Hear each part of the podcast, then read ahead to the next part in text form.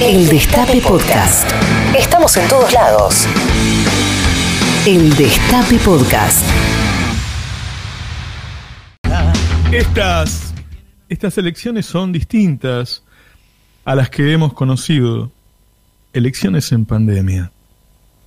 La derecha siempre reclama, exige libertad de mercado, un Estado chico, que no gaste y no controle. Así no manda el Estado, mandan los más grandes del mercado. Porque siempre alguien manda. En esta elección la derecha pide otra libertad, la libertad de vivir sin restricciones en tiempo de pandemia, la libertad de contagiar y entonces la libertad de matar. Ellos se van de viaje y exigen entrar cuando quieran y hacer lo que quieran. Y luego contagian. Y luego la gente muere. Eso están haciendo hoy. E hicieron durante toda la pandemia. Y seguirán haciendo en los próximos tiempos. Pasamos de la libertad de mercado a la libertad de matar. Esa libertad que piden está muy lejos de ser la libertad de los verdaderos liberales. Recordaba Edgardo Moca en una nota ayer en el Destape que el liberalismo es históricamente hijo del contractualismo, de ese contrato del que hablaba Rousseau, en donde todos renunciamos a una parte de nuestros derechos y se lo damos a ese Estado, o del que hablaba Hobbes, por el cual ciudadanos y ciudadanas consagraban la jefatura de un leviatán, según Hobbes, un monstruo imaginario que no es otra cosa que el Estado moderno. Los seres humanos establecen ese contrato con el poder para salir del estado de guerra de todos contra todos. De esa situación en la que, según el filósofo, existe continuo temor y peligro de muerte violenta, y la vida del hombre es solitaria, pobre, tosca, embrutecida y breve, dijo Hobbes, del periodo anterior al Estado. El Estado moderno se funda en ese mito. El liberalismo fue el sustento ideológico de su nacimiento y acompañó una larga historia en la que surge y se desarrolla la idea de los derechos humanos bajo el dominio político y social de la burguesía. Pero esta tradición no la comparte el neoliberalismo. Su ética no se centra en los derechos y las responsabilidades, sino en el lucro. El viejo liberalismo edificó una larga tradición de derechos y hasta supo, después de la Segunda Guerra, desarrollar el llamado Estado de Bienestar, que consagraba amplios derechos para el pueblo trabajador. La doctrina neoliberal terminó con esa tradición. Para los neoliberales la desigualdad, lejos de ser un problema que justifique la intervención del Estado, es la causa última del progreso humano. Ellos trabajan por la desigualdad. Durante mucho tiempo nadie discutió que había que respetar al otro para vivir en comunidad. Parar en los semáforos, ir por la derecha, no agredir al otro y claro, no matarlo. Hoy en épocas de pandemia, la derecha exige y pregona la libertad de contagiar.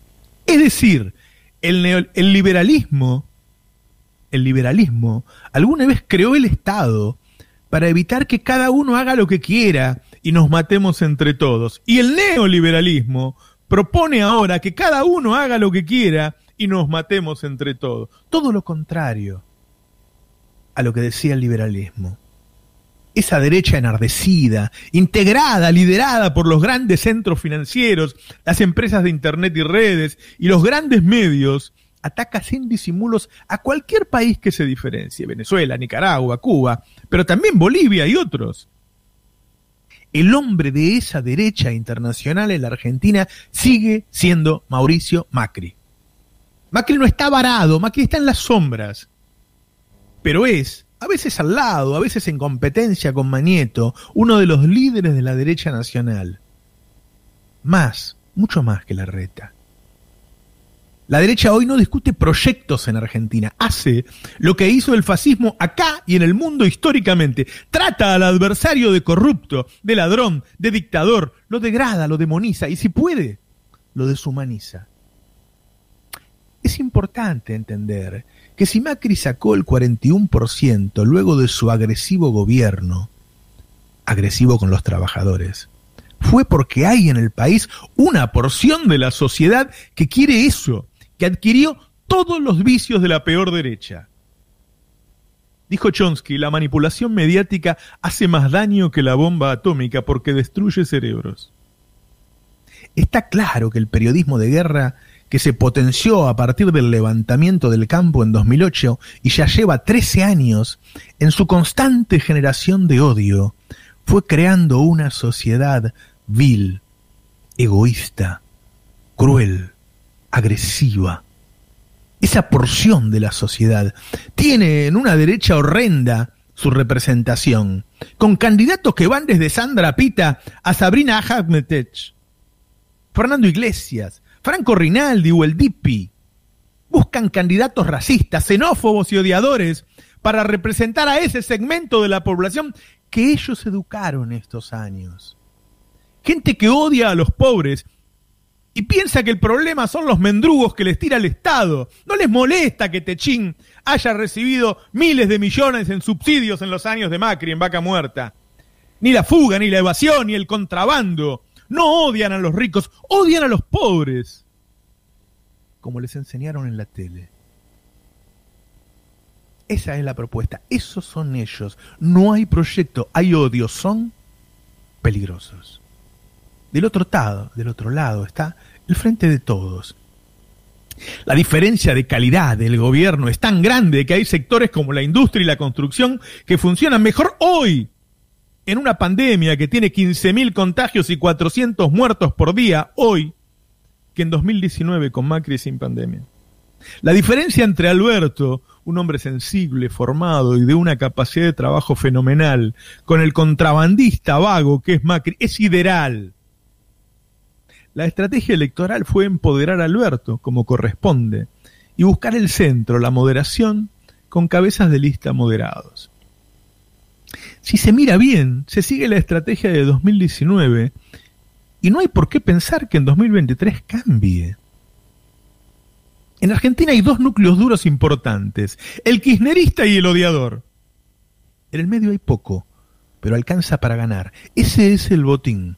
Por eso Alberto y Larreta son los políticos de mejor imagen. A su manera, ambos son moderados. El problema que yo veo a futuro es que la derecha es muy eficiente en sostener y acrecentar su núcleo duro. El Frente de Todos, en cambio, tiene, por necesidad, dicen algunos, una estrategia que atenta contra la sustentabilidad de ese núcleo duro nuestro la decisión de evitar conflictos, la carencia de una narración que entusiasme, que enamore, puede diluirlo. La misma moderación que nos puede llevar al triunfo hoy es la que puede ir desilvanando ese movimiento inquebrantable, estoico, que soportó las campañas de desinformación más grandes que hayamos conocido y llevó al triunfo a Alberto. La moderación, a la larga, puede corroer el núcleo duro. Ese es mi entender. Eso es el dilema de un frente de todos que necesitamos como el aire para enfrentar a esa derecha horrenda. Y me refiero al dilema del frente de todos, no al de Alberto. Y no es una crítica, es una reflexión, para que lo pensemos cómo ganar elecciones y mantenerse unidos, pero con el poder suficiente para revertir los estragos que generó primero el macrismo y luego la pandemia. La pregunta más importante en la vida no suele ser qué, sino para qué. En este caso el qué es ganar las elecciones, el tema es para qué. Tener claro lo horrendo del enemigo es un paso, pero me parece imprescindible entender que si no se da respuesta a ese maravilloso colectivo social que es el kirchnerismo, la base electoral incuestionable del frente de todos, el triunfo se puede convertir en una alegría efímera y la derecha puede regresar pronto a gobernar la Argentina. Buenos días, esto es Navarro 2023. Reviví los mejores momentos de la radio. El Destape Podcast.